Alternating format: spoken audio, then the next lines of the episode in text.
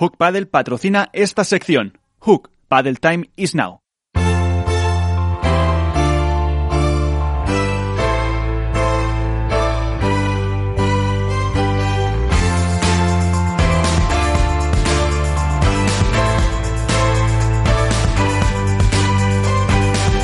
En esto es Paddle, comienza el debate.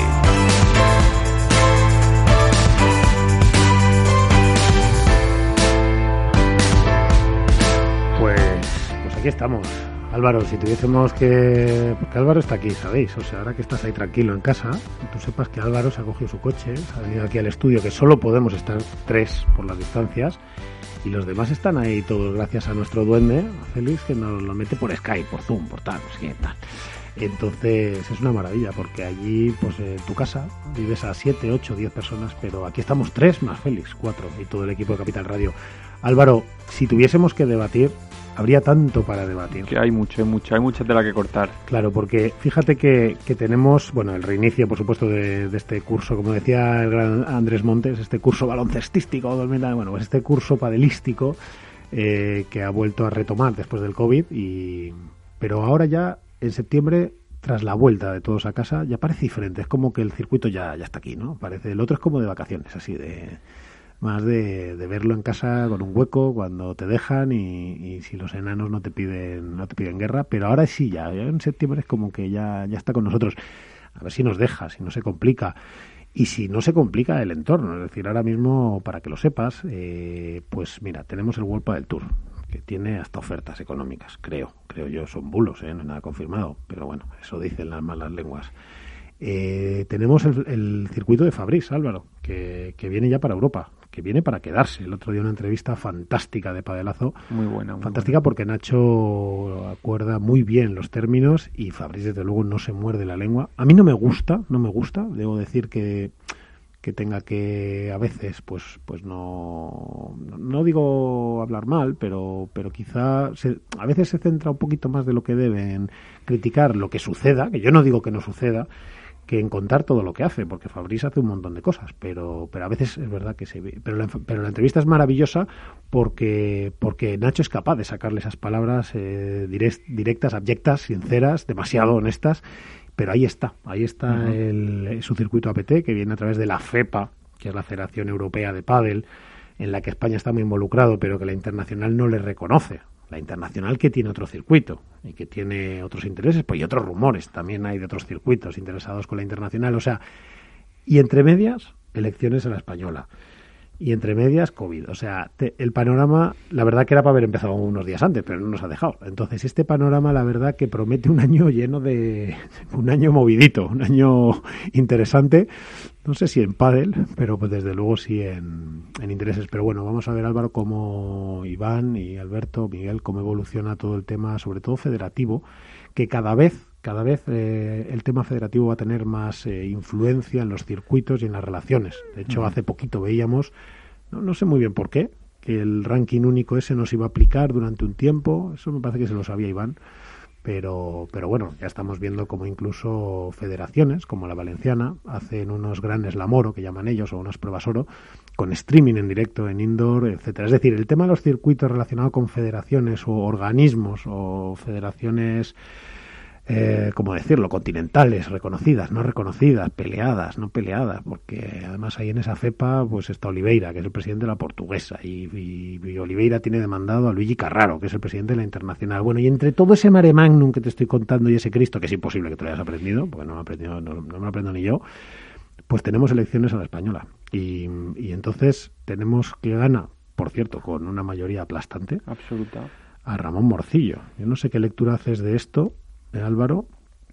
Hombre, yo creo Rapidísima, que pero... Ramón, a ver, eh, como todos sabemos, es un hombre de la casa, ya sabe lo que hay. Eh, como bien ha dicho, Iván ha buscado el diálogo entre todas las federaciones, que creo que por primera vez es lo que se ha conseguido, al menos eh, a nivel de votaciones. O sea que no, por lo menos. El, problema aquí no está en lo que tú intentes. Exacto, el cuenta, en de cómo, momento cuenta con el respaldo. Si, claro. si ladridos, bocados o lametones. A día de hoy cuenta con el respaldo. Yo espero y creo, porque conozco a Ramón que lo va a hacer bastante bien. Eh, tiene mucho trabajo por delante eh, a nivel de federaciones, a nivel de económico, patrocinio, relaciones con otras federaciones. pero bueno, creo que es una etapa bastante ilusionante la que se abre ahora, no solo lo que queda de año, como bien has dicho tú, sino en su caso los cuatro años de, mandato. Yo no sé si a nuestro invitado luego habrá que darle el pésame con todo lo que estáis contando con la enhorabuena. Ahora le, ahora le preguntaremos, pero Iván, antes de nada, eh, ¿tú qué lectura haces de esta opción continuista, por decirlo así? Eh? Luego matizaremos, pero ¿qué lectura haces, Iván? A ver, yo creo que continuista por la persona, no por el proyecto. Yo creo que Ramón ha aprendido muchísimo en estos últimos cuatro años y creo que no va a cometer los mismos errores que se cometieron. Yo creo que Ramón a veces eh, se vio obligado a cumplir órdenes de Alfredo, que es a lo mejor a no estar de acuerdo, pero creo que la mano dictatorial, por decirlo de alguna manera, de Alfredo pesaba mucho y se ha podido demostrar que ha hecho cosas sin contar con la junta directiva y creo que Ramona ha aprendido mucho de esto y por eso yo creo que la base de su proyecto es el diálogo. Eh, yo creo que, el continuista, por decirlo, yo quiero decir por persona, porque alguien ha estado porque ha estado vinculado y ha estado en esa junta directiva, pero yo creo que el proyecto de Ramón va a ser totalmente distinto. Va, se va a dedicar, quizá a lo mejor a los primeros, vamos a decir, los 100 días a, reestructurar la, parte institucional, la parte de relaciones públicas de la Federación, que han quedado muy, muy dañadas. Y yo creo que luego el resto del proyecto va a ser deportivo, menores, torneos. Eh, creo que, va a ser unos cuatro años muy, por lo menos yo los, los, los, encaro con mucha ilusión. Luego veremos a ver cómo se desarrollan las cosas. Y lo que me recomentabas al respecto, Miguel, de los torneos, estos que, que si el ranking se quitó, bueno, pues fue fue el último bajonazo que, quiso pegar Alfredo Garbiso y el, anterior director deportivo de, quitar los puntos FIB, de quitar incluso los puntos de los torneos del Campeonato España Sub-23, de quitar puntos de tal. Creo que eso, eh, por lo menos por lo que nos dijo a Ramón Morcillo, a mí y en otro programa de radio, es algo que iba a tratar la Junta Directiva en las primeras reuniones el poder recuperar esos puntos porque no estaban de acuerdo con esa decisión. Entonces yo creo que ya es un paso más en el querer reestructurar y querer volver al camino bueno del deporte, de los puntos, de, contabilizar absolutamente todo lo que se haya jugado. Bueno, pues vamos a, mira, vamos a pasar de lucubrar. Alberto, te tengo ahí en mis, plegarias, ¿eh? ahora te dejo con Ramón. Y vamos a saludar a nuestro siguiente invitado, don Ramón Morcillo, presidente de la Federación Española recién electo. Buenas noches. Hola, buenas noches, ¿cómo estáis? Ramón, yo no sé si no sé, te podía preguntar tanto, podríamos estar aquí dos horas hablando, pero bueno, lo primero felicitarte, enhorabuena por tu nombramiento. Muchísimas gracias. Y, te deseo toda la suerte del mundo que será la nuestra, la de todos los aficionados. ¿eh? La suerte, en la suerte que tú obtengas y en el empeño y el trabajo y la buena toma de decisiones está nuestra suerte. Así que, así que te deseo esa suerte y, vaya desde aquí, que esta es tu casa y aquí nos tendrás para lo que quieras. Y bueno. Pues muchísimas gracias y ojalá que así sea y podamos eh, trabajar y, sacar esto adelante y, del proyecto que tenemos, evidentemente, pero, pero muy agradecido en principio por las palabras que has dedicado. Pues nada, es que es lo que toca, porque así es. Lo que pasa es que tú y yo, como nos conocemos mucho, pues podemos incluso hablar con un café y podemos contarnos mucho. Y entonces había que hacerlo formal un poco al principio, porque si no luego me acusan de, ir a favor de obra demasiado y tal, luego y tal, porque lo aterriza mucho. Pero, oye Ramón, ya que estamos, lo primero, eh, por parte, vamos por parte, pero lo primero, a mí, me, a mí personalmente me sorprendió me sorprendió entre comillas, porque podía imaginarme determinadas cosas, desde luego no por ti, porque eres un hombre de consenso, sin duda, por lo menos en el talante, pero me sorprendió la, la victoria tan abultada, si me apuras. No sé si a ti también te sorprendió encontrar ese consenso. Bueno, en principio la asamblea pues tenía bastantes, yo tenía 43 avales y luego con los asistentes totales pues creo que han sido 46 o 47 y bueno, es un poco, se cumplió, se cumplieron un poco los pronósticos. Sí, pero de lo que veníamos, Ramón, de donde veníamos, pues a lo mejor no era el escenario, ese, eh, a priori uno de los escenarios, era uno de los previsibles, pero que bueno, que también podía haberse dado algún otro con más batalla, ¿no? Sí, pero bueno, las elecciones se han desarrollado así y ahora simplemente, como dije el día de la elección, pues solo queda responder a la confianza, a esta unanimidad que, que me otorgó, que me dio la Asamblea tanto yo como el equipo que vamos a trabajar, pues responder a esta confianza, hacernos merecedor de ella y, por supuesto, pues eh, empezar a trabajar y, que esta unanimidad no sea cosa de un día, sino que sea una continuidad en el tiempo. Yo supongo que habrá cosas que estemos de acuerdo no, pero que todo habrá que negociarlo, habrá que hablarlo y ojalá pues que vayamos todo de la mano como parece que hemos empezado así. Y ojalá que Lo que pasa que así así empezasteis el anterior mandato con, con Garbisu y a los y a los 10 días ya estabais estabais ahí renegociando en bambalinas. Bueno, por decirlo educadamente. para para que nos escuche, las primeras traiciones fueron rápidas.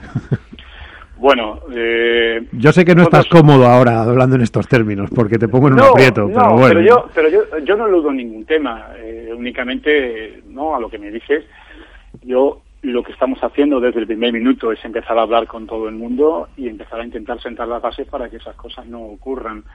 Y ojalá que lo consigamos. Eh, solamente llevamos cuatro o cinco días ya trabajando, ya he tenido contacto con federaciones autonómicas, internacional, con algún organismo más y, es lo que tenemos que hacer ahora. Y ya te digo, pero es que si no, si nos sentamos las bases ahora, pues luego va a ser muy complicado. Por eso ahora hay una labor, hay mucha labor que hacer, mucha. Pero la primera que me toca o que nos toca es toda esta parte institucional y lo demás irá viniendo. No es que se nos dé por añadidura, porque no va a ser fácil, va a haber mucho trabajo y tenemos un programa y una hoja de ruta y unas acciones a acometer que te pueden llenar folios y folios, pero hay que ir pasito a pasito y también desde aquí pido pues que nadie se ponga nervioso, eh, las cosas no pueden ir tan rápido como la gente puede pensar que, tienen que ir, sino que van a ir paso a paso, pero dando pasos firmes para que no sucedan pues ciertas cosas en el, futuro inmediato. Sí, lo que pasa es que yo veo, Ramón, que hay así, inmediato hay como tres cosas importantes. La primera, como tú dices, la regeneración institucional, que ha salido a mí no me gusta decir dañada, lo que ha salido es posicionada de una forma fuerte en distintos bandos que ya entre sí además eran complejos, o sea que la CEPA con la FIP tenía problemas, nosotros nos posicionamos, etcétera, que me parece bien, posicionarme a mí siempre me parece bien. Otra cosa es eh, cómo se posiciona uno, ¿no? O sea, uno puede aparcar el coche despacito y sin golpear o, o empujando al de atrás con el morro pero al delante no pero yo creo que y yo creo que ahí no pasamos de frenada. O sea que posicionarse estaba bien pero no había por qué empujar el coche adelante con el pero bueno esa es la primera. La segunda yo creo que hay un tema económico importantísimo pero esa si quieres la hablamos ahora que tampoco te puedo robar mucho tiempo. Eh, en el tema institucional las relaciones entre FIP y española, FIP es la internacional para todos, que para cuando nos escuchen todos, pues FIP es Federación Internacional de Padel Española. Yo creo que justo antes de ser tú elegido todavía ha sufrido, yo creo, el espero que sea el último mandoble, el último tortazo cuando en todas las comisiones de trabajo y en todas eh, las posiciones importantes de toma de decisiones en la FIP no hay ni siquiera un solo español, hablando de España como sin lugar a dudas el país más importante del mundo en el entorno Padel. Sí, pero por, eso precisamente ¿Cómo vas, a, ¿cómo, vas a, conseguir pelear contra todas esas cosas, ¿no? contra todas que siguen ocurriendo? ¿Cómo se regenera esto? ¿Cómo se hace? Bueno, pues por abordarlo en primer lugar en cuanto al tema de la FIP, lo que hay que hacer es, eh, vamos a hablar con la FIP, de hecho ya he tenido un primer contacto para mantener una reunión y vamos a ver dónde están los problemas y los vamos a solucionar. Eh, lo que también os digo que cuando hablemos con unos y con otros, por parte de la Federación Española, no va a haber una, por decirlo coloquialmente, una salida de tiesto, ni declaraciones altisonantes, ni nada. Lo que tengamos que decirnos nos lo diremos y lo hablaremos y lo solucionaremos. Estoy seguro que tanto la FIP como nosotros eh, tenemos voluntad de, solucionarlo. Y en el resto, lo mismo, lo mismo, con todo el mundo con el que vamos a hablar. Yo creo que lo que hay que hacer es eh, pero, en El pero en el entorno actual, Ramón, ¿es posible llevarse bien con Carraro y, nos, y al hacer eso lo digo. Fíjate que a mí me encantaría hablar de instituciones, no de personas, que es lo que yo creo que hemos perdido en este, en este debate y en estos problemas que espero que se solucionen. Eh, hemos acabado hablando de personas, ¿eh? todo muy personalista. Eh, pero es posible llevarse bien. Venga, vamos a quitar. Voy a ser yo el primero que va a dejar de hablar de unos y de otros. ¿Es posible llevarse bien con la FIP y que la FEPA no te sienta como un enemigo? ¿Eso es posible de hacer de verdad? Pues tendré que hablar también con la FEPA que nos dé sus explicaciones. Lo que sí es cierto es que España es la primera federación, la primera potencia del mundo y la FIP es la federación internacional. Entonces hay que entenderse con la, con la FIP y la CEPA tendrá que entender esta posición. Sí, pero tú eres un hombre de talante, yo, yo te conozco y, desde luego talante va a haber, eso, eso, es seguro, yo sé seguro que eso no va a faltar. Vas a tener que lidiar ahí un par de ñuras, porque porque luego entre estos andan andan eh, cabreados, macho. O sea, no, no se quieren hablar, se tienen denunciados, no sé qué. En fin, es todo al final casi un problema de egos, ¿no, Ramón? Pues puede ser, puede ser, eh, pero tú lo has dicho antes, has dicho que no hablabas de instituciones y de personas. Yo creo que tenemos que empezar a poner las instituciones por encima de las personas. Pues sí. Y no va a quedar más, no va a quedar más remedio. Nosotros tenemos muy clara la postura y tenemos muy claro y así se lo hemos comunicado a, a quien a quien nos ha preguntado. En cuanto a la Federación Europea, pues sí, tenemos también que hablar con ellos y tenemos que aclarar una serie de, de cuestiones que están sobre la mesa y que son necesarias pues para, para encauzar el futuro. Mm, Nosotros ya lo, yo lo, lo digo aquí también, somos, lo repito, la primera federación y la Federación Internacional es la Federación Internacional.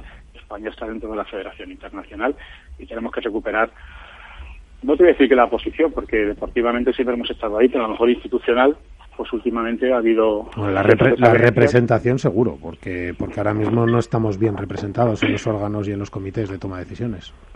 Sí, evidentemente, evidentemente, y por, y por todo eso vamos a, a trabajar, Bueno, oye, Ramón. a ver qué sale de todo esto. No, no, sí, yo sé que las preguntas que te hago son muy complicadas y encima en tu primer día que me vas a llamar luego me vas a decir No. Miguel, Miguel Cabrito, pero pero claro, es lo que me preocupa, porque a mí lo que me No, claro, preocupa es, claro. es todo lo que se ha heredado, ¿no? Ese ambiente que ya de por sí el pádel es complicado, como tú bien sabes, Ramón, en entornos, pero claro, ahora Sí. ahora se ha complicado más. Pero bueno, Sí, sí. Salvando eso, tema económico, eh, te enfrentas a una situación, la federación se enfrenta a una situación compleja a nivel económico, es decir, tiene, tiene bueno, pues que, que rehacer bien sus presupuestos y entender Sí. bien dónde son sus ingresos. ¿Qué, qué, qué plan te has presentado eh, para, para poder recuperar eh, económicamente a la federación? Bueno, venimos de una situación compleja que los dos últimos años ha mejorado y ahora, pero evidentemente eh, todo esto requiere una reestructuración de, de todo, porque la situación económica no es ya la de una federación o la de una casa, sino es la de la sociedad en general. Toda esta situación, esta pandemia, nos ha desbaratado a todos todos los planes que teníamos, ¿no? Sobre todo básicamente los planes de, de ingresos de, que desde el 8, perdón, del 14 de marzo, pues prácticamente de una federación que ya venía tocada. Sí, pero por eso te digo, pero estamos saliendo y, y el año 19 pues bien, pero claro, el 20 teníamos muy buenas perspectivas, ahora hay que reorganizarlo todo. Entonces la reorganización no solamente eh, tiene que afectar, no solamente es que tú digas los ingresos, no, tenemos que hacer un- una estructuración general, hay que revisar gastos, hay que ajustar gastos, hay que ajustar eh, todas las partidas presupuestarias y sobre todo hay que trabajar para que todos los ingresos que mm, han huido de nosotros, tipo de pues publicitarios, patrocinadores y tal, eh, vean que hay una estabilidad institucional, ven que hay voluntad de trabajar, vean que hay un proyecto y por lo menos se acerquen y empecemos también a generar otra fuente de ingresos que hasta ahora mismo no hemos tenido. Por tanto, tenemos que hacer y vamos a hacer un plan de reajuste de estructura, reajuste de gasto y también una búsqueda importante de, de patrocinadores, de ingresos, pero para ello, si no tenemos una estabilidad institucional, si uno busca en Internet y solamente ve problemas en la Federación de Padel y su entorno, pues evidentemente sale huyendo. Si ves un poco de tranquilidad, a lo mejor te sientas a hablar. Y si ya ves algo más de tranquilidad, pues a lo mejor conseguimos algo. es decir, hay un plan. Aparte que las que a instituciones estatales y gubernamentales nos tienen que entender también. Es decir, al final tampoco entienden estas guerras entre la española, las territoriales, las internacionales. Entonces, para que nos entiendan, también tenemos que ir con una cierta calma a explicarles las cosas. Porque si vamos siempre Claro, a, a- a claro, pelearnos claro. delante de ellos, como tú bien sabes, pues al final tampoco entienden nada y es muy difícil que, que gubernamentalmente se nos apoye. Claro, a mí me decían el otro día, ¿no? De, pues, hablando un poco de eso, ¿no? Pues que a ciertas instituciones, pues, es que lleváis muchos años en guerra, porque no son cuatro, son anteriormente con otro problema. Y me decía, un cargo, alto cargo, me decía, es que sois una federación, un deporte que tiene los miembros, que tiene la base va a hacerlo y lleváis muchos años en, en- en movidas de un, de un tipo o de otro, ¿no? Ya es momento de que empecemos a, a parar todo esto y que nos vean como una federación. Yo solo quiero que nos vean como una federación normal. No, no quiero, pero no quiero que nos vean como una federación problemática. Entonces, evidentemente, y volviendo a tu pregunta, vamos a hacer ajustes y los vamos a hacer al, al medio plazo, eh, a, a partir de ya.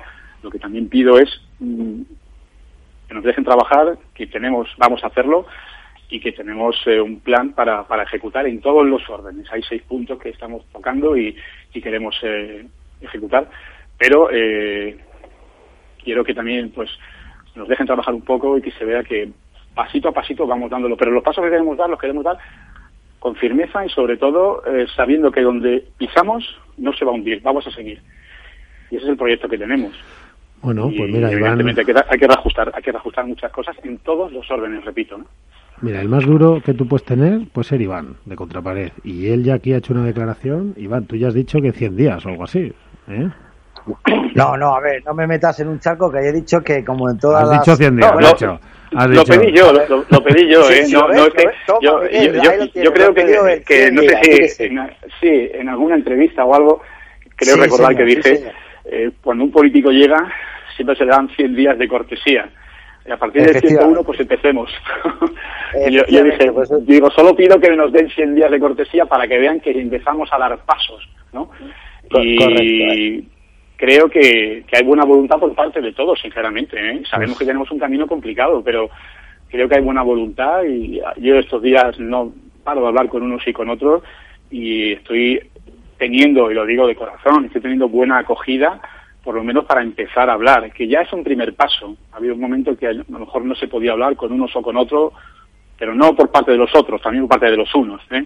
Y yo creo que ahora mismo eh, esa acogida pues sí que la, la estamos percibiendo como positiva y, y es un primer paso. Por eso decía Iván lo de los 100 días y bueno, pues, Bueno, pues los lo, 100 comparto, días... lo comparto con él. Los 100 días que lo vamos a contar desde hoy, Iván, es eh, desde hoy, porque, no, porque lo ha dicho hoy en, en Capital Radio, que lo ha dicho hoy. Eso es el 26 de diciembre, o sea que el 26 de diciembre le vamos a llamar.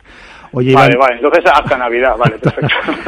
ya está, ya está manejando, ya está El día de San Le, Esteban. le dejaremos comer el turrón. por Claro, que- yo ya, claro, que esto es muy español. El 26 ya está Navidad, de no, ah, ya tengo hasta el 7. Ya hemos ganado 15 días. claro, claro, claro, claro. No, es Ramón, macho. Claro, el tema es que él va a ganar porque le vamos a dejar hasta pasar la Nochebuena bien, luego en esa época Vale, igual vale. ya hemos hecho el Pero- programa del máster, ya hasta después de Navi- hasta después de Reyes ya no lo podemos a, Ya lo veo empezar a. Ahora, a- eh, a pero, pero, pero, pero esto no quita que si, oye, todo lo que se, si, todo lo que se vea que, eh, no quita que, oye, por aquí esto no me ha gustado, tal. Eh, aquí estamos abiertos a la, estamos abiertos a la crítica. Lo único que pido es que vamos a, que veáis eh, cómo vamos dando pasos y que vamos a intentar construir entre todos, ¿no? Pero estamos abiertos a la crítica, a las sugerencias y a todas las aportaciones, ¿eh? O sea, eso, por supuesto. Eso estará bien, eso estará bien. A ver si la federación es capaz de coger un talante nuevo, que yo creo que ahí sí que puedes, tienes mucho que aportarnos, Ramón. Iván, luego te dejo a ti para la última. Tenéis una pregunta rapidísimo cada uno. Álvaro López. Yo muy rápido, bueno, felicitarte nuevamente Ramón, eh, preguntarte, aunque me vas a decir que sí que te sentarás supongo a hablar con ellos, pero al igual que hemos hablado de la Federación Internacional, entiendo que con el circuito profesional eh, urge una reunión para pues para establecer posturas, acercarse y ver un poco cómo puede ayudar el circuito de la Federación y viceversa. Ya, sí, bueno, en primer lugar, gracias por la felicitación. Ya hemos empezado a, a tener ese tipo de contactos y, bueno, pues ya hemos, dado- ya hemos dado un primer paso. Llevamos cuatro o cinco días aquí, hemos dado un primer paso y muy buena voluntad por, por todas las partes y yo creo que es el camino. El circuito profesional de, de Volpa del Tour, pues es el circuito del que, lo, lo diré siempre, es el circuito en el que todo el mundo se mira, al que todo el mundo quiere llegar. Ellos tienen un circuito, nosotros tenemos eh, jugadores, la base, y yo creo que el objetivo común es el mismo, es el bien del pádel y- y estoy convencido que nos vamos a, a entender, estoy convencido. Bueno, pues eso sería fantástico. Eh, a ver, a ver, a ver. Y Ramón, ¿y con otros circuitos que pudieran salir? Claro, yo es que no quería. Ahora mismo yo no sé qué otros circuitos pueden salir, lo que sí te digo es que nosotros... Ah, sí eh, lo sabes, sí, eh, sí lo sabes. O sea, Fabriz ya, ya ha dicho que se viene para Europa. La llega- bueno, pues eh, a, ver- a ver en qué se materializa todo de la Fabris. Nosotros eh, conocemos un circuito, que es el circuito profesional de, del World Padel Tour, y es con quien vamos a contactar. De momento no hay nada más. Eh, lo que no vamos a hacer es eh, lucubraciones ni nada. Nosotros sabemos muy claramente lo que queremos y, y por esa línea nos vamos a mover. Y a ver si podemos, Ramón, no estar en dos europeos, en uno sí, pero que el otro no. ¿Cuál? Eh, todas, que digo, que a ver si podemos evitar todo eso de, de no estar en un europeo, pero en el otro sí, pero en el otro no. Eso estaría muy bien. Bueno, Ya sé yo que no depende sé lo- de ti que se hagan, Sí, pero sí, sí, no, no, no, no, vamos a ver, no depende de, de- de la Federación Española que se hagan. lo único que depende de la Federación Española es a dónde se asiste. Exacto, claro. Eso sí. Y la Federación Española tiene muy claro que asistiremos, y yo me mojo, no, no, no, no, no me voy a callar, asistiremos al campeonato que se organice y que sea oficial. Y ahora mismo el campeonato que se y que es oficial, pues ahora mismo es el que organiza la Federación Internacional de Padel. Entonces, por esa misma razón, iremos a los campeonatos oficiales. Yo no sé lo que pasará con la EPA. Si la EPA el día de mañana se integrará en la FIP. Perfecto. Es como la UEFA y la FIFA. No puede, no, no puede haber una UEFA fuera de la FIFA. Es que no, no puede haberla. Pues esto lo puedes llevar a cualquier deporte. Pero esto es casi como si hubiera dos UEFAs diferentes. ¿Por qué dos UEFAs? Ahora mismo hay una federación internacional y una europea. No, se refiere a lo del año pasado, ¿no? Claro. Hubo como dos UEFAs, ¿no? Hubo Dos campeonatos de Europa dos diferentes. campeonatos de Europa diferentes, sí, claro. Vale, vale, vale, pero, pero eh, Eso es agua la pasada, Federación ya, Internacional, es agua pasada. Pe- perdón, Que eso es agua pasada ya. No, Bueno. es, es agua pasada, pero es actualidad, Iván, porque, porque es que implícitamente en la respuesta de Ramón, a mí me parece que, que es de donde traslucen las, las intenciones de esta nueva de esta nuevo Ahí está, pero por eso te digo, Miguel, el titular que nos ha dado Ramón es que él va a seguir Jugará- las directrices de la FIP. que jugará el torneo oficial. Eso está Ya muy está. bien, eso está muy bien, pero que no es, a- que no es agua pasada, ¿eh? que seguimos sufriendo todavía determinadas Bueno, decisiones. Entonces, que, se- que ese agua todavía está moviendo algún molino, ¿eh? esa es la realidad. Pero bueno, mira, Iván, como te ya bueno, como eres incontenible, ya no te puedo contener más, eh, te ha dejado un titular buenísimo, Ramón. O sea, ya tú hoy ya has sacado, ya has sacado pa- para las cuentas, porque te ha dicho, ya se ha mojado, ya ha dicho cuál va a jugar. Así que ahí te lo dejo todo tuyo. Bueno, pero, Bueno, pero- yo- pero eso también es, es, es normal, es, es normal, es el además también hay que pensar en, en los jugadores, hay que pensar en la selección, hay que pensar en todo y, y, y- el reconocimiento que da un, un título oficial, pues solo lo da un título oficial a todos los niveles, a nivel de ayudas, a nivel de reconocimiento de deportistas de alto nivel, todos los niveles. Y ese reconocimiento, repito, solo lo da un título oficial.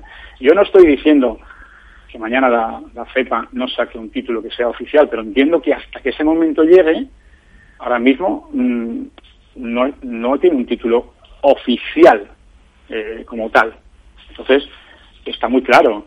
Ojalá que se puedan entender la FEPA y la FIP, ojalá, y, pu- y pueda haber una integración. Antes decía Miguel que ve difícil eh, que puedan. Bueno, pues habrá que empezar a sentarse a hablar y a lo mejor hay que empezar a dejar de lado ciertos temas y pensar solamente en las instituciones. Bueno, si es que vamos muy a, claro. pero si nosotros podemos jugar los dos, si nosotros podríamos hasta jugar los dos, Sí. si eso nadie lo vería mal. Lo que no podemos dejar de jugar es el oficial. Esto, Bueno, matizo, matizo entonces, he querido decir eso exactamente. ¿eh? Claro. O sea, nosotros vamos a ir siempre al oficial. eso Luego es. habrá otras cosas que habrá que estudiar en cada momento, pero nosotros al campeonato oficial, que organiza la Federación Internacional, claro que vamos a ir. Yo, y- y- y yo que soy muy futbolero, eh, yo no concibo, por ejemplo, que la Federación Española de Fútbol esté peleada, pues no sé, el presidente de la Federación Española con el presidente de la FIFA y España no acuda al Mundial de, de Fútbol. No, yo creo que España va a ganar, va a Sudáfrica, gana el Mundial, y si tienen algo que decir institucionalmente, pues lo dirán en los despachos, pero, pero no, no, no podemos mezclar lo deportivo con lo institucional. No, España es la primera potencia. Claro, porque afecta a muchas otras cosas, no solo a las instituciones, sino a jugadores, aficionados, eh, Claro. títulos, eh, dinero para los jugadores por reconocimientos gubernamentales, Claro. por consecución, fin. Oye, Iván, que, que ahora sí que es tuyo, que ahora sí que es tuyo. Mira, que tienes aquí a Nada, Ramón yo mira, lo que me tú acaba de confirmar Ramón lo que lo que he dicho antes, no sé si me ha oído él cuando estaba hablando yo, como hemos estado hablando de- en el debate de, de- de Ramón Morcillo, me ha confirmado lo que me ha dicho, que, que él pese a, a estar cuatro años eh, bajo el mandato de Garbiso ha aprendido mucho y que no es para mí lo que leo entre líneas es que no estaba de acuerdo con el campeonato de Europa que se celebró en Portugal porque no era oficial y él quiere cosa oficial, él quiere oficialidad de mano de la FIP. Yo creo que eso es lo que me- con lo que más me quedo, que me, me confirma mi sospecha de que no ha estado, ha hecho muchas cosas, muchas a gusto y otras más a disgusto.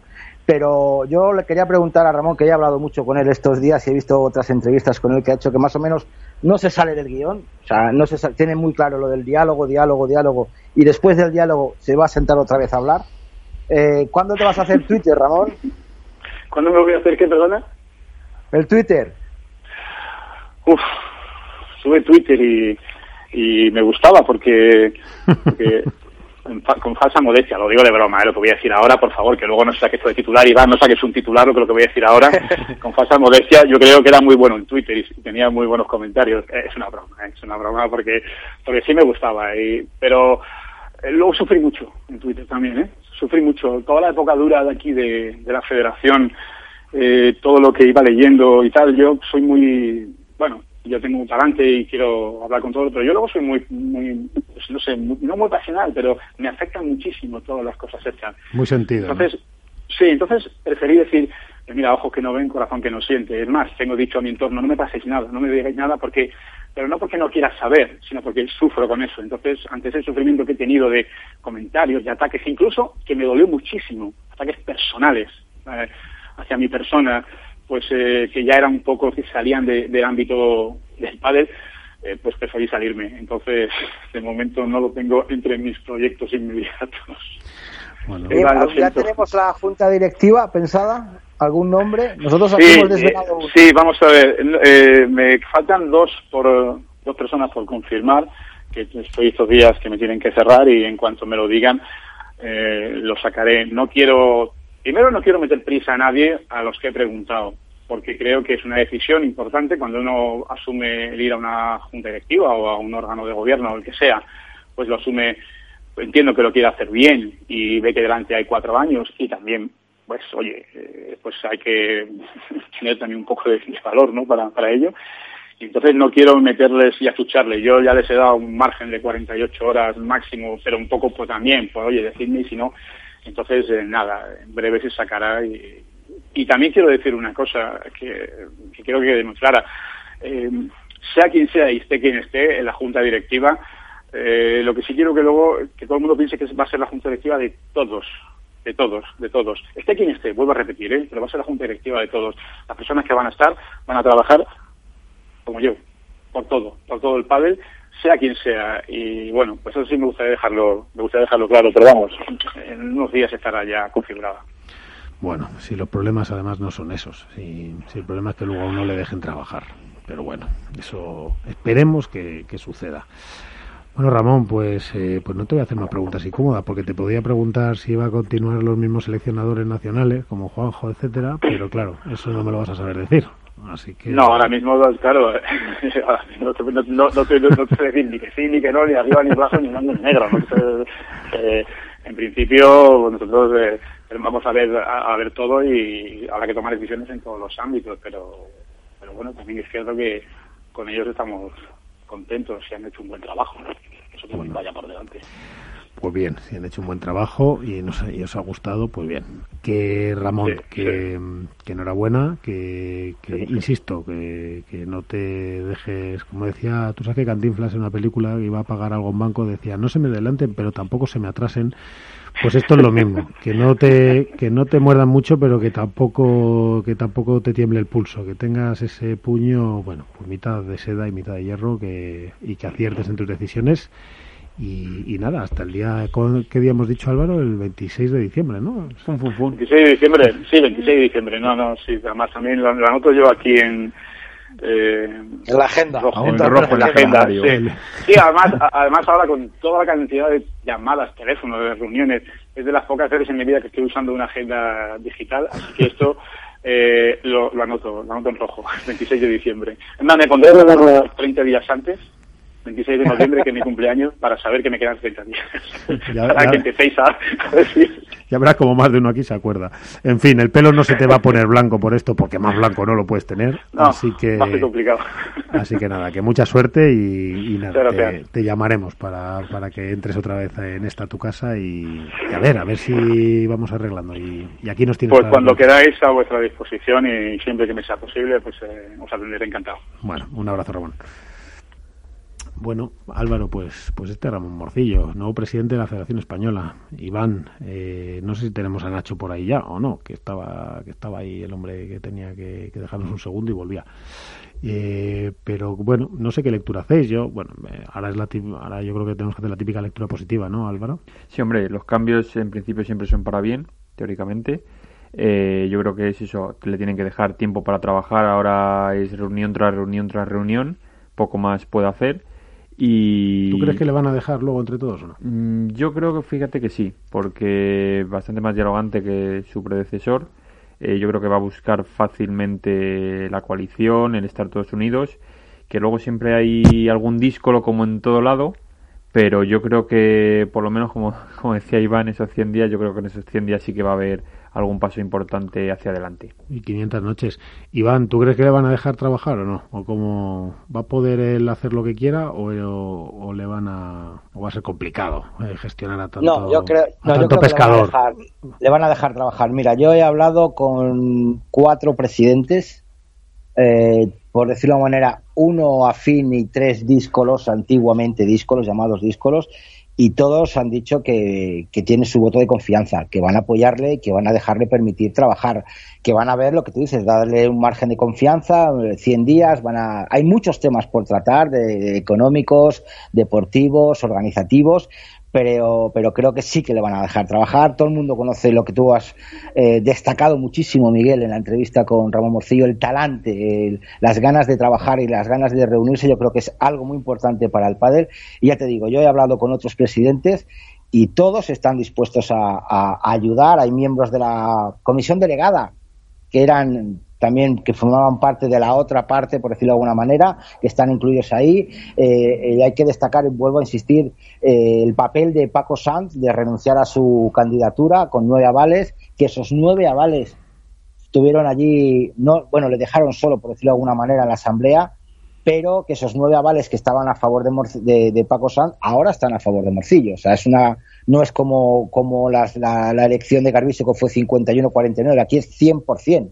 Pero si Entonces, vamos sí, a Iván, pero, pero. Álvaro, Iván, pero si es que el problema luego, el que vivimos el año pasado y el que hemos vivido muchos años cuando estaba Miguel Medina, es que luego por cuatro duros, por cuatro duros y por cuatro intenciones y por repartirse un campeonato de de TIC y un absoluto de comunidades de no sé qué, son capaces de liarse la manta a la cabeza y de decirse absolutamente de todo. Si es que el problema que tenemos en la federación yo no creo que sea tanto, no es un problema tan real, sino como una exageración absoluta de todo lo que ocurre. Es decir, yo creo que Ya, los- pero porque venía enquistado, Miguel. Había más, más debate personal que debate deportivo. Ahí estaban todos a, a- a por, a por Alfredo porque como no les caía bien y había hecho cosas mal, ya me daba igual. Lo que tú hicieras, aunque me regalaras un tic, yo me voy a, poner, me voy a decir que por qué me das un tic cuando no te lo he pedido. Y si te lo pido y no me lo das, porque no me lo das. O sea, era buscarle tres pies al gato de cualquier manera, Alfredo, para enqui- enquistar la situación. Y ahora no, ahora se está dando la parte contraria. Vamos a esperar, vamos a ver qué hace Ramón, vamos a ver qué nos ofrece. Ya, por ejemplo, también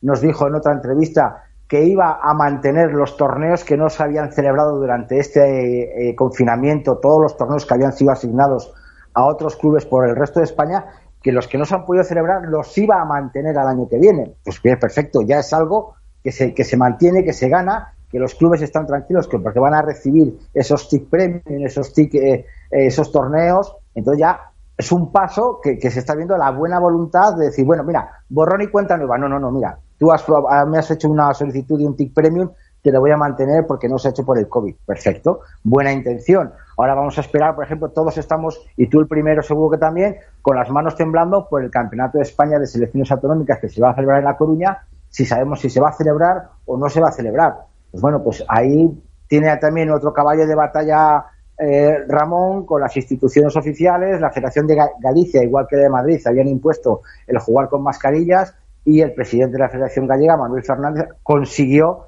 que, Padel se pudiera jugar sin mascarillas. Bueno, es un paso, habrá que tener sus medidas oportunas de COVID para el Campeonato de España, pero creo que esperemos que se pueda celebrar. Bueno, vamos a ver, yo, yo creo que la, yo creo que siempre se empieza bien. Eh, a mí lo que me da miedo son los intervinientes, insisto, o sea, luego son muy calientes. Eh, yo creo que faltan gestores más, más, más eh, reposados esto del padre. A mí lo que pasa que a, a razón de lo que a, a colación de lo que ha dicho Iván me da que pensar muchas veces si el problema no es de la Federación Española sino de las territoriales, de la gente que está al mando de ciertas territoriales que como dices tú se venden por un campeonato de menores, por un provincial y ahí quizás es donde está el problema más incluso de base todavía que, que a nivel nacional. Bueno, porque además la federación ha usado estos vehículos muchas veces para conseguir cosas. Es que, claro, es que heredamos una gestión desde Medina en la que este tipo de campeonatillos, que se me perdone, o sea, porque son importantes y todos los, para los que participan son importantes, pero que por cuatro cosas eh, la- se han conseguido votos, se han conseguido apoyos, se han conseguido tal. Entonces, eso viene heredado, que efectivamente, luego encima los que están en ese juego, pues como tú dices Álvaro, yo creo que lo que querías decir eh, es así, yo estoy de acuerdo totalmente. Pero claro, es que también la federación ha, ha mercadeado con claro. eso. Pasa que luego, claro, también viene, ya es meternos mucho en vereda, pero luego siempre hay eh, presidentes de federaciones eh, territoriales, pues que lógicamente tienen más o menos afinidad con World del Tour, más o menos afinidad con la Federación Internacional, y todo Claro, eso al final claro. es, es una bola que se va haciendo grande y al final impide un poco también, por mucho que se quiera trabajar a nivel nacional, el que se trabaje en una misma dirección quizá. Pues sí, eh, pero bueno, veremos a ver qué, nos depara. Ojalá que encuentre Ramón esa, ese tino, porque, porque nos va a hacer falta, porque el pádel además os diré que sigue creciendo una velocidad absolutamente de vértigo. Es impresionante comprobar el crecimiento en Suecia, el crecimiento en Italia, en Francia, en Portugal, en Bélgica. En fin, eh, Nacho, te hemos recuperado, que tenías que atender unas cuestiones personales, pero hemos estado hablando, hemos estado hablando con Ramón y yo decía sobre la mesa, como bien habrás escuchado, y decía Álvaro que, que a veces el problema no es tanto la presidencia de la española, sino, sino que las territoriales, ¿no? Acaban convirtiendo eso en un mare magnum de, de contradicciones o de oposiciones o de ideas eh, cruzadas, etcétera. No sé, no sé qué, no sé si estás de acuerdo en eso o, o realmente. Sí, sí, sí, la verdad que sí, Miguel. Eh, hay que tener en cuenta además que lo que se va a encontrar eh, el presidente Ramón Morcillo este año, eh, estos próximos cuatro años, es una situación que hereda de una enorme fragmentación dentro de las territoriales que debe empezar a corregir y a trabajar, pero además se encuentra con una gran amenaza fuera, que es el escenario socioeconómico que deja que deja esta pandemia y que tiene muchísimas implicaciones eh, respecto a la, a la labor de la federación en cuanto a, a la posibilidad de que haya pruebas o no, patrocinadores, eh, los ingresos, etcétera, etcétera. Con lo cual, es, un- es una empresa de, de enorme envergadura a la, que tiene, a la que tiene que hacer frente Ramón Morcillo, tanto dentro de la FEP, que es como tú dices, con todos los líos federativos que hemos arrastrado, eh, como fuera de la federación, evidentemente. Sí, lo que pasa es que es una empresa, yo también creo que es una empresa, pero es que para gestionar una empresa hay que tener luego buenos empleados y gente. Y yo no sé si la Federación Española está económicamente como para atender las necesidades luego internas que tiene para una buena gestión, como puede ser el marketing, como puede ser los patrocinios, como puede ser las relaciones institucionales, la comercial, etcétera.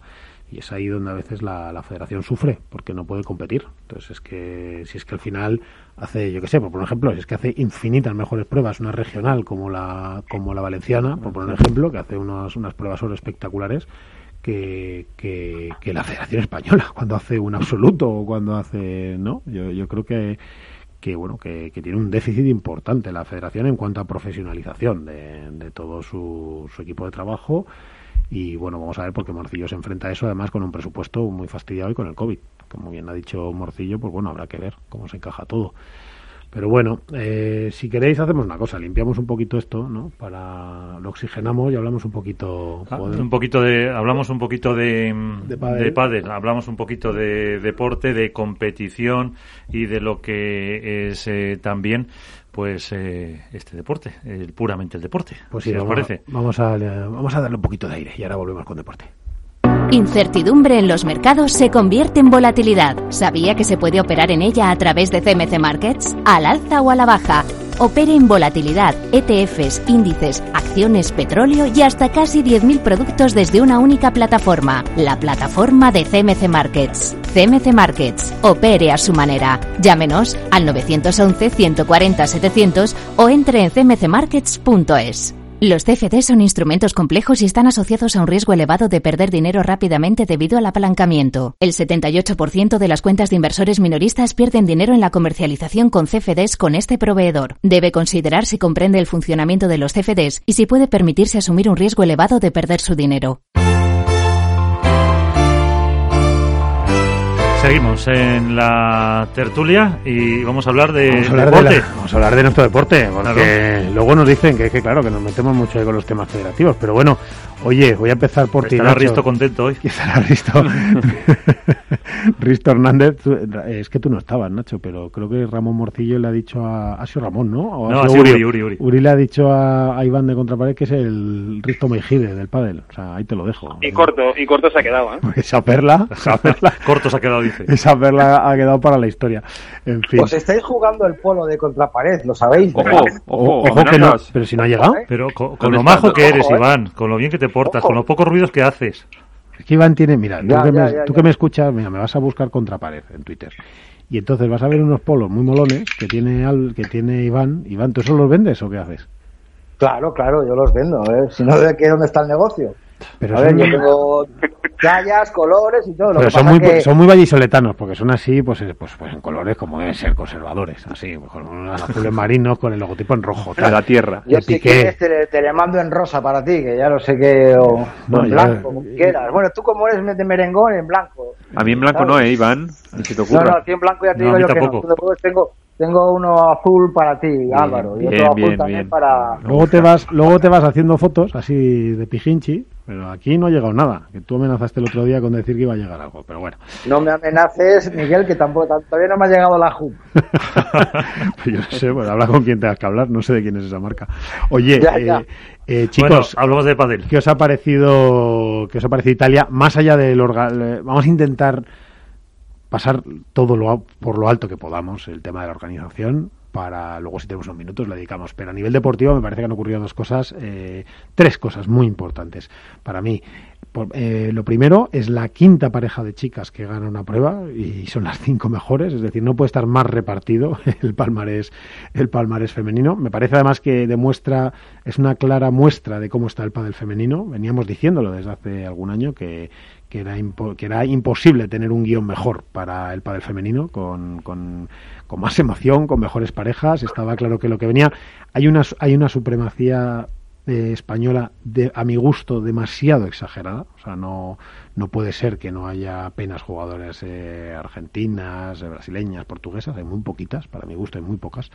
Y ha ocurrido eso, que han ganado Lucía y Gemma. Por cierto, estratosférico, Lucía y Gemma como han jugado. El final de Lucía es sensacional y, y ahora entraremos porque además eh, porque además es que en el punto final viene precedido de una bola de Paula José María imposible imposible.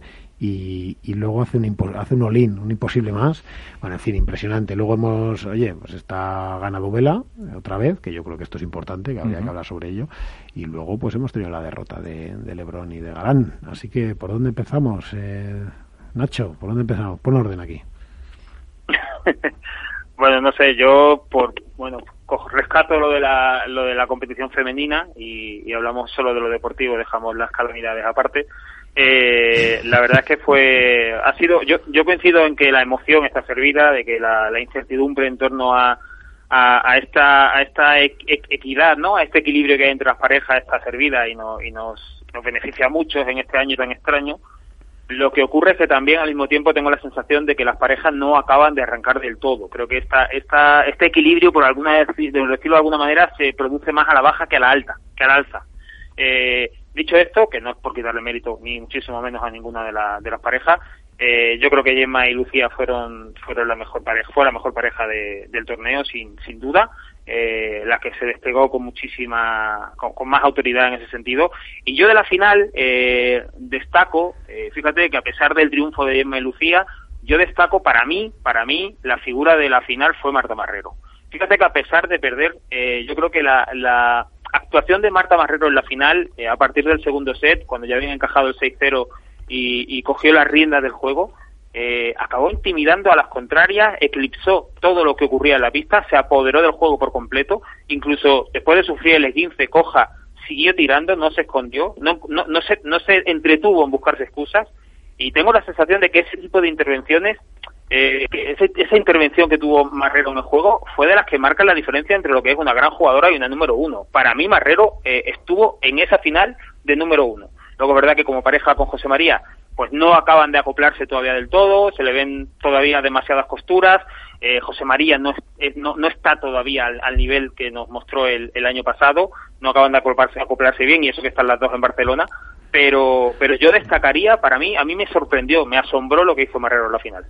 Igual es que a mí también. O sea, yo a mí me parece que, que Marta estuvo en número uno total por esa actitud frente a una lesión importante, porque además hay que contarle a la gente que Marrero ya, ya arrastraba eh, esa lesión desde el tenis. Y además ella tiene, si, si te fijas bien en las fotos, verás que tiene unos refuerzos importantes en los tobillos, con unas tobilleras más allá, sí, mucho más allá de lo, de lo habitual, ¿eh? o sea, que las tienen súper reforzadas. Por cierto, a mí alguna vez me ha pasado hace muchos años jugando al fútbol sala, hace muchos, muchos ya, y era incomodísimo jugar con eso, pero, pero cuando tenías un esguince o el pie un poco suelto por acumulación de esguinces, es la única forma. A ella se le va en un gesto raro, como, como recuperando una posición inversa, una cosa así, una cosa muy rara, y de hecho, eh, si, si, buscáis las imágenes veréis cómo se cae, le pasa la bola, Paula en su aceleración absoluta y en su, y en su como va como una moto, continúa el punto yendo hacia detrás, como dándolo por normal, diciendo, bueno, pues ha caído, yo sigo y llega.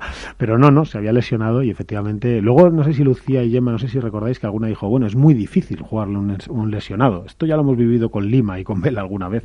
Y efectivamente se les hizo complicado porque les costó mucho, claro, no saben si jugarle una velocidad a otra, dejadas, no, tal, al final te llega, te saca a ti de, te hace dudar, te hace pensar más. Yo creo que eso es lo que pasa cuando uno está muy lesionado. A mí también me parece que no acaban de cuajar todas las parejas como debieran. No, no veo, no veo ahora cuando Iván deje de, ponerse un sifón con hielo y de, y de afeitarse, pues ahora, ahora ya os lo sigo comentando, cuando tú quieras, Iván. Estamos en la hora, la hora feliz, la hora feliz, Iván. Tú, tú, a lo tuyo, Iván. Entonces, el, es verdad que no acaban de cuajar. O sea, yo veo, por ejemplo, que efectivamente vamos a, si os parece, el tema de Paula José María. A mí me parece que Paula eh, pues por, por, muchas circunstancias, por la presión seguramente, porque no es lo mismo jugar sin presión que con presión, con una jugadora que define más o no define, que, que te, los objetivos, en las rutinas el liderazgo, eh, no el liderazgo tanto moral por ser número uno, no, sino en la pista, quien lleva el ritmo, quien no lo lleva, eh, acoplar el juego, pues, pues ocurre. Eh, Aleyari, que suelen producir muy bien, pues bueno, pues eh, están con altibajos. Aleyari, o sea, si me oye a decir esto que me va a oír me va a matar, claro, pero porque oye, macho, que, que no me caigo de unas semis y que esto está dificilísimo, pues pues es verdad, pero pero sí que se las espera como número uno. Y, y yo sí que creo que efectivamente para mí la mejor pareja fue Gemma y Lucía también. no sé si estáis de acuerdo. Gemma eh, jugó a un nivel, yo creo, impresionante. sensacional. Se la ve más delgada, además. La ve... Ya siempre está muy bien físicamente, pero es que todavía se la veía mucho más delgada. Y, y, yo creo que son las que han conseguido un, sí, un pádel más... Se las ve mejor, ¿verdad? Jugando juntas, no aquel bache que tenían. Y, pero sí que creo que, que está faltando un poquito de... No es nivel, es de, no sé si de acople de las parejas femeninas, ¿no? Continuidad quizá, porque por ejemplo el IPATI les pasa igual, hay un torneo que juegan muy bien y luego aquí, por ejemplo, en, en Cerdeña no han terminado de cuajar, eh, Virginia y Sofía les pasa lo mismo, hay un torneo bueno y luego a lo mejor tiene otro malo, eh, Carol y Ceci intentan arrancar igual que Delphi y no, no terminan Sí, pero de esas parejas me lo puedo esperar más, ¿vale? Lo que a mí me parece es que las 5 o 6 de arriba mm. no acaban de, estar ninguna en campeona dominadora. Exacto, el monopolio total. No es que busque un monopolio, pero las veo alternando mucho resultado y sobre todo mucho juego diferente. O sea, se las ve muy sólidas en un torneo, en otro no se las ve sólidas. Sí, yo creo que no encadenan, no, no, no, no alcanzan su mejor versión y lo mantienen. Yo creo que la sensación, la impresión eh, que a mí me da es esa, que no tienen, no llegan a estar en su mejor versión. Están, juegan, juegan grandes momentos de pádel, pero no son capaces de sostenerlo en el tiempo todavía. También tenemos que decir que estamos en un año eh, hiper complicado. Imposible, y vienen de los torneos externas e internas que hacen que, que hace que todo esto sea muy difícil para un deportista pero bueno que aún así para mí esa es la impresión que te da bueno y sobre todo por ejemplo los jugadores con ritmo no yo por ejemplo una pareja como Uri o Javi Ruiz lo que necesitan precisamente es ritmo de competición, porque claro, si, si es por si es por tirar volcadas, por hacer eh, eh, acelerar más la bola y tal, no va a ser su juego. Su juego está basado mucho en el ritmo, en la consistencia, ¿no? Y eso se coge con campeonatos. Claro, no hay campeonatos. O sea, y los que hay son eh, un poco raros, ¿no? Tres en Madrid, otro fuera, anulaciones constantes. de hecho, después de Menorca no hay anunciado ninguno, ¿no? Pues que yo sepa, no, a día de hoy ninguno. O sea que a lo mejor dentro de una semana hemos terminado hasta que anuncien nuevos. Claro, ese es el tema. ¿eh? Con lo Porque- cual tampoco se pueden preparar a lo mejor. Exacto, es que es la programación, ¿no? O sea, todo lo que son los, lo- todos los ciclos de preparación física y de rendimiento, pues están completamente, han volado, quiero decir, están en, están en la galaxia de Andrómeda, claro. No- Partido a partido. Bueno, pero vamos, o sea, pero realmente es que claro, es imposible. Tú ahora planteale a un, pues es- esto es como plantearle a Iván que no nos entre ruido y, eh, y tú planteale a un entrenador que, que cuándo tiene que rendir. Eh, y dice, pues yo qué sé, es que es imposible, si es que no, si es que no, no sabemos ni si vamos a poder jugar, ni si nos lo van a anular. Entonces no saben tampoco cómo trabajar para, para estar dando picos de rendimiento, ni cuáles son sus torneos favoritos por la climatología, porque claro, no es lo mismo jugar en indoor que en outdoor, con eh, pista rápida, más lenta, etcétera. No, la verdad que es muy complicado y en las chicas tiene que ser mucho, exactamente igual, o sea, y luego yo creo, lo que pasa es que a mí lo que me extraña de las chicas es que la mayoría de parejas, quitando un par de ellas, pues es verdad que llevan mucho tiempo juntas. Y- Quitando Marta y Paula y Hombre, están Marta y Bea, que están Ortega y. Bea, las otras tres grandes, y si contamos cuatro con Pati y Eli, son las mismas del año pasado. Sí, de las 6-7 grandes debe haber cua- cuatro, por lo menos que llevan mucho tiempo, y de las 8, 5. Y Sí, bueno, Carol y Ceci, luego tienes también a, a Delphi a- y Ana Catalina Nogueira, que son, es nueva pareja de este año, pero ya han jugado. pero ya habían varias jugado, juntas. eso es. Pero bueno, las gemelas, eh, están Carol y Ceci, está Gemma y Lucía, A- está Ale y Ari jugaron ya el año pasado. el año pasado, Por pero eso, bueno, en fin, no, le está costando. También No, el ver- Nacho.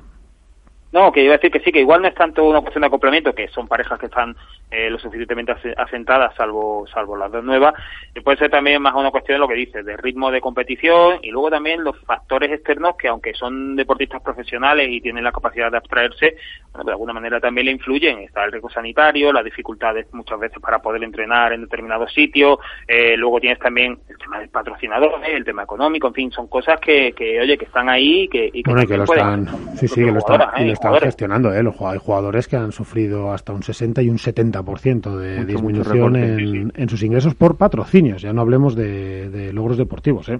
Claro, si no tienen repercusión, si no salen en ningún sitio, pues es lógico que, que los patrocinadores recorten al margen de la propia marcha de las empresas que, que a lo mejor tampoco va tan bien como esperaban.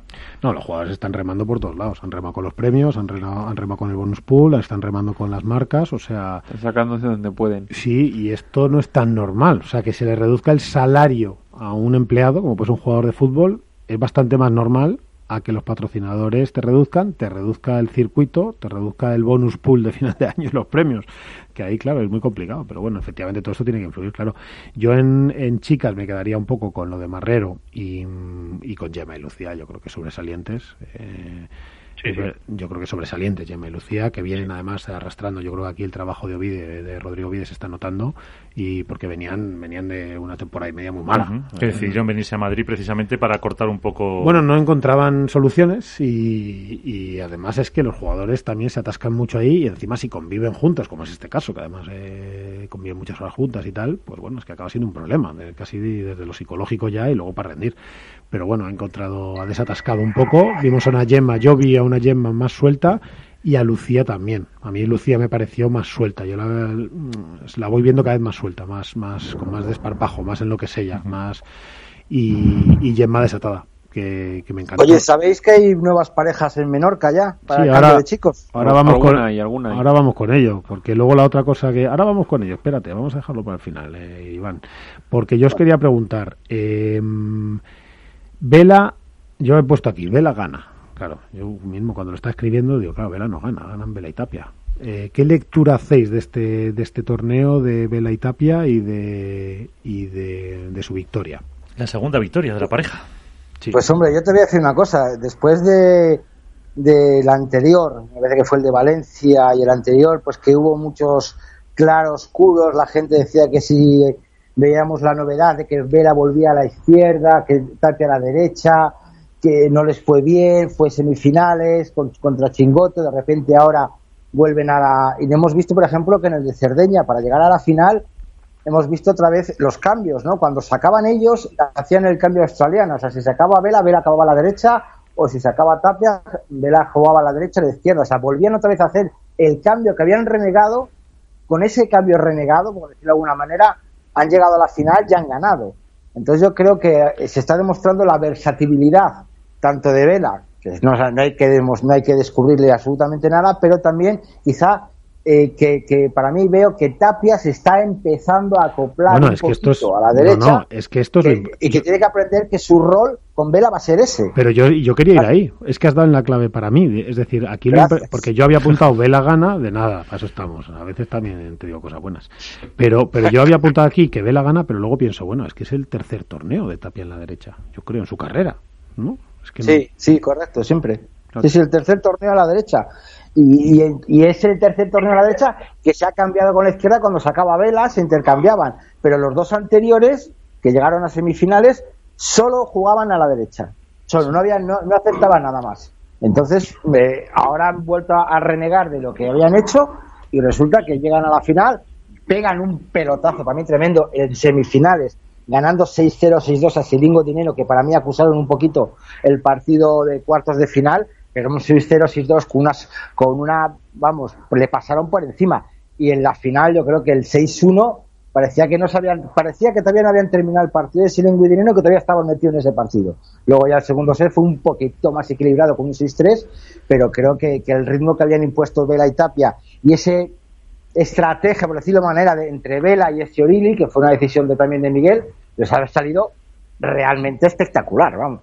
No, bueno, yo voy a yo voy a discrepar si me permitís Eh, Vale, a mí Vela, Ve- bueno, Vela y Tapia ganaron el torneo, las semifinales fueron tremendas, la actuación de Vela y Tapia en la, en la semifinal, y luego, con más mérito todavía, después de haber jugado unas horas antes, en- en ca- eh, vamos, eh, brindaron una actuación eh, muy contundente también en la, en la final contra una pareja como Javi Uri que venían, que estaban agarrándose a la pista, o sea que, que en ese sentido el mérito es indiscutible y no se le, no se le resta, Pero pero, yo- yo sé mirando lo que es la trayectoria, la trayectoria de Vela y Tapia eh, en este año, llevan un año juntos, han jugado cuatro finales y han ganado dos torneos. Eh, bueno, son unos resultados que pueden ser positivos, pero eh, un jugador como Vela se antojan algo discretos. Pero además de eso, eh, en cuestión de juego, más allá de los resultados, a mí no me terminan de convencer de todo. Yo creo que los cambios de, lado que están haciendo, otra vez volviendo Vela a la derecha en determinadas circunstancias de partido, yo creo que de alguna manera reflejan la incomodidad que tienen los dos jugadores a la hora de jugar en esa posición de la pista. Yo creo que ninguno, para los dos jugar en la derecha es un castigo. Eh, Tapia está encerrado cuando juega en la derecha y tengo la sensación de que no se acostumbra a jugar ahí. Es pronto todavía, pero no lo veo, no lo veo cómodo. Y, y yo creo que Vela tampoco ha reconocido claramente que tampoco puede jugar en la derecha mucho tiempo, con lo cual eh, yo tengo la sensación de que, de que la pareja no acaba de despegar del todo en ese sentido, está parcheando un poco un problema que tienen ahí y es quién de los dos juega en la derecha. Esa es la sensación que a mí me transmite a día de hoy Vela y Tapia, más allá de que hayan ganado, ganado con merecimiento en, en Italia. Sí, además les ha librado que a nivel de ruido, el Lebron y Galán han irrumpido con tal fuerza que, bueno, pues que eso justifica lo que sea, porque como estos eh, están a otro nivel y entran con otro padre y tal, pues fenomenal, y, y que, que han hecho un, un torneo, pero a mí me da la sensación, pero esto es una sensación, y más de uno me va a matar. Pero yo no sé si compartís, yo creo que Nacho el otro día lo decía, yo estoy totalmente de acuerdo en el chat. A mí, yo no estoy viendo el mejor nivel de pádel de los últimos años. Más allá, quitando lo de Lebron y Galán, o sea, hagamos una isla de Lebron y Galán. No sé si es por Lebron y Galán, pero bueno, no, no, no lo es. O sea, realmente iba a hacer la pregunta un poco, era casi más de cara al debate, pero, pero mi opinión es que no lo es. Mi opinión es que yo veo parejas que no están ni mucho menos, que sí, que hemos hablado del COVID tal, lo que sea, pero vamos a hablar de, de la pista, vamos a hablar de la producción, del volumen de juego, del, del- yo veo que las parejas no están ni mucho menos en sus niveles óptimos y mucho menos comparado con otros años. Yo creo, pens- quiero pensar que es por el tema únicamente de, esta temporada tan rara, pero no sé si la preparación no ha sido quizá la adecuada en muchos casos, que puede haber, puede haber sido eh, que no haya funcionado como, como en otros momentos. Y, y sobre todo yo creo que eso, que, que Galán y Lebron, digamos que les han obligado mm, ahora a lo mejor a dar un pasito más adelante y a demostrar a los demás y a lo mejor a partir de ahora, si es que veremos cuántos torneos quedan, lo pueden demostrar. Pero sí que es verdad que hay muchos altibajos, hay muchas parejas que, como tú dices, Poco sólidas, ¿no? no Yo terminan creo, de, sí. esa regularidad no terminan de, de, de demostrar a que juegan a ratos y, y no se terminan de, de estar a gusto. Y bueno, de, de Vela y Tapia no voy a ser yo quien descubra obviamente a Vela. Creo que Tapia ha demostrado una gran adaptabilidad también poco a poco a la, a la derecha y yo sobre todo lo que sí que me Bueno, quiero quedar- récord, récord. Exacto, es con un, con un nombre que es eh, Martín Dinero, que creo que está, Sí, está jugando brutal. En, se comió a, a Stupa, que eran los super pibes, se comió a su ex compañero de los inicios, yo creo, en el partido contra, contra Sanjo. Y también destacar, bueno, a Siringo que está en una segunda, Segunda o tercera segunda juventud o tercera o cuarta y que además... eh, Es que no es segunda juventud, yo creo que es tercera sabiduría, porque se ha y hecho que así... además ahora que me ha copiado la estrategia y va a ser papá, pues más feliz estará todavía. O sea que- Sí, sí, pero eh, lo que se le ve es como, como yo le veo a, a, a Silingo como emocionalmente equilibrado, ¿no? Se le ve, se le ve diferente. Yo- los años le han dado pozo. Sí, sí, y así con esas cosas japonesas que tiene y tal, yo creo Sí, que... y eso que en el partido de Vela se les vio, no sé si físicamente eso se les vio más como más apocado. Sí, puede ser. Lo que pasa es que fíjate que la maravilla es lo que dice Álvaro, ¿no? Ver a Dineno eh, jugar a ese nivel. Es que el ya... cambio físico que ha dado... Cambio físico ya es una historia bonita por sí. O sea, Sí, podríamos exacto. dedicarle un programa a esto de Dineno. O sea, porque los más jóvenes que estén aquí y nos escuchen no sabrán, ¿no? Pero, pero Dineno supera una lesión absolutamente terrorífica eh, por un accidente de coche y supera un momento emocional gravísimo por, por los que la acompañaban, aunque alguno falleció. Y, y fíjate cómo Estupa, pues, eh, pues no está produciendo. al nivel- no lo tiene fácil tampoco, ¿eh? Porque tener a Sancho al lado no es fácil. Pero, pero es verdad que no. Y, y haciendo los mismos resultados o peores, hablamos y ensalzamos lo de dinero.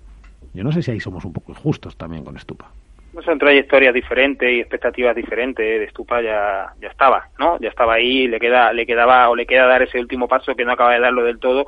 Dineno, en cambio, eh, tuvo que retroceder a la casilla de salida y, Y menos, aprender a andar, a andar menos. primero, a andar primero y luego a vivir de nuevo. Eh, o al revés, a vivir de nuevo y luego a andar. Mm. O sea, que lo de Dineno efectivamente es una historia de, de- de superación tremenda. El, el- el hombre ha conseguido eh, eh, adaptar su juego a sus circunstancias y a partir de ahí el crecimiento que está teniendo es tremendo. Lo de Stupa, en cambio, no termina de despegar de todo. De todas formas, yo al hilo de lo que decía, de lo que decía Miguel, yo creo que pocas parejas hay que hayan justificado el cambio de principio de temporada a día de hoy. Muy poquitas parejas han conseguido justificarlo. Lebron y Galán. Galán, Lebron Galán o, o Silingo, Silingo Dineno, por ejemplo. El resto, muy, muy, muy poquitas, ¿eh? Muy poquitas. Mm, Las circunstancias de cada uno varían y los argumentos de cada uno varían, pero pero no no no lo, no lo están consiguiendo, la verdad. Y, y yo tengo la sensación de que al final estas circunstancias tan extrañas que vivimos pasan factura a todas. La gran diferencia de Galán y Lebron, que también tienen sus problemas en cuanto al juego, es que ellos lo superan desde el triunfo. Son capaces de sobreponerse y mantener una estabilidad de juego y conseguir buenos resultados. El resto, en cambio, va pagando el peaje de la derrota y no terminan de solucionar los problemas que tienen. Y yo creo que ese, esa brecha que hay entre Galán, Lebron y el resto se acrecienta todavía más por esto que digo. ¿Y creéis que a lo mejor les pesa ahora a Lebron y Galán esta, esta derrota o no? Por las No, condiciones de no. pista, de outdoor, de No, sol, no, etcétera. no, no. Esperemos que no, No, no. pero también os diré que, que por ejemplo, Juanito Lebrón le, se lleva las cosas a casa, ¿eh? o sea, se lleva la mochila. O sea, Lebrón, por lo menos hace unos años, por lo menos hace pocos años, hace dos, tres años, gestionaba regular, pero por, pero no porque él lo hiciera mal adrede, es decir, que es que siempre ha llevado muy, muy mal, pero de una forma honesta, estoy diciendo, ¿eh?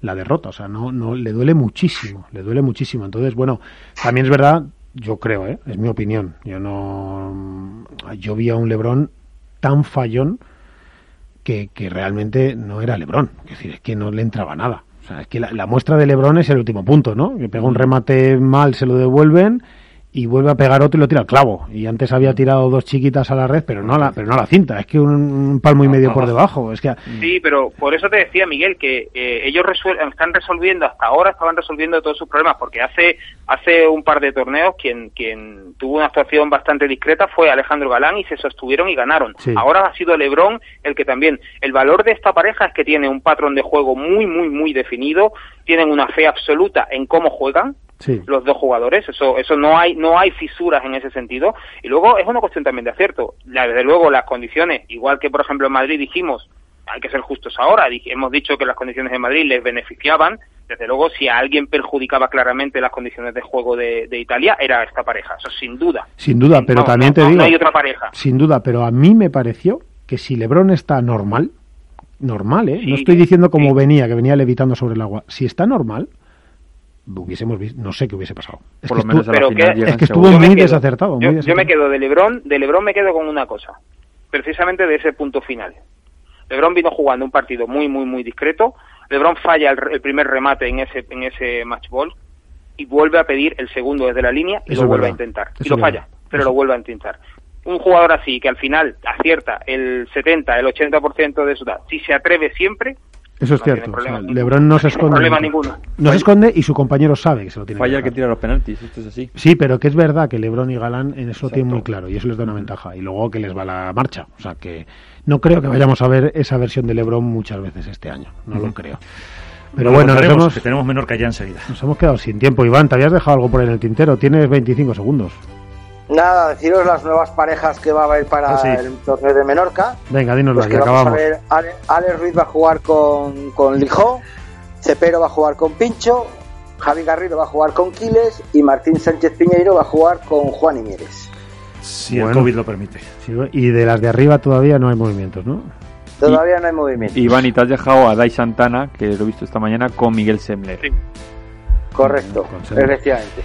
Bueno, pues hasta Señores. aquí, pues esa es toda la info que teníamos, Miguel. Hemos, eh, hemos ata- atacado muchas cosas. Sí, Vamos a, una buena faena. vamos a hacer el spray final. Bueno, eh, gracias a Nacho, a Iván y Álvaro. No, Álvaro se queda aquí un ¿Se queda? conmigo. Le va a tocar hoy, Álvaro, eso. No sé, pero se queda. Bueno, ahora lo vemos. Buenas noches.